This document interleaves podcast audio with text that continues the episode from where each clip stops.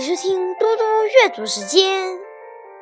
今天我要阅读的是杨牧的《故乡》。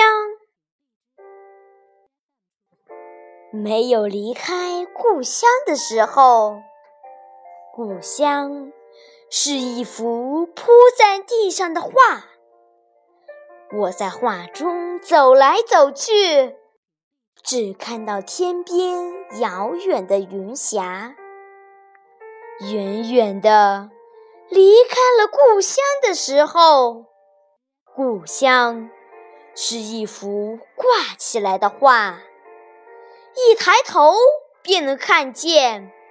每当月下透过一层薄薄的纱，谢谢大家。明天见。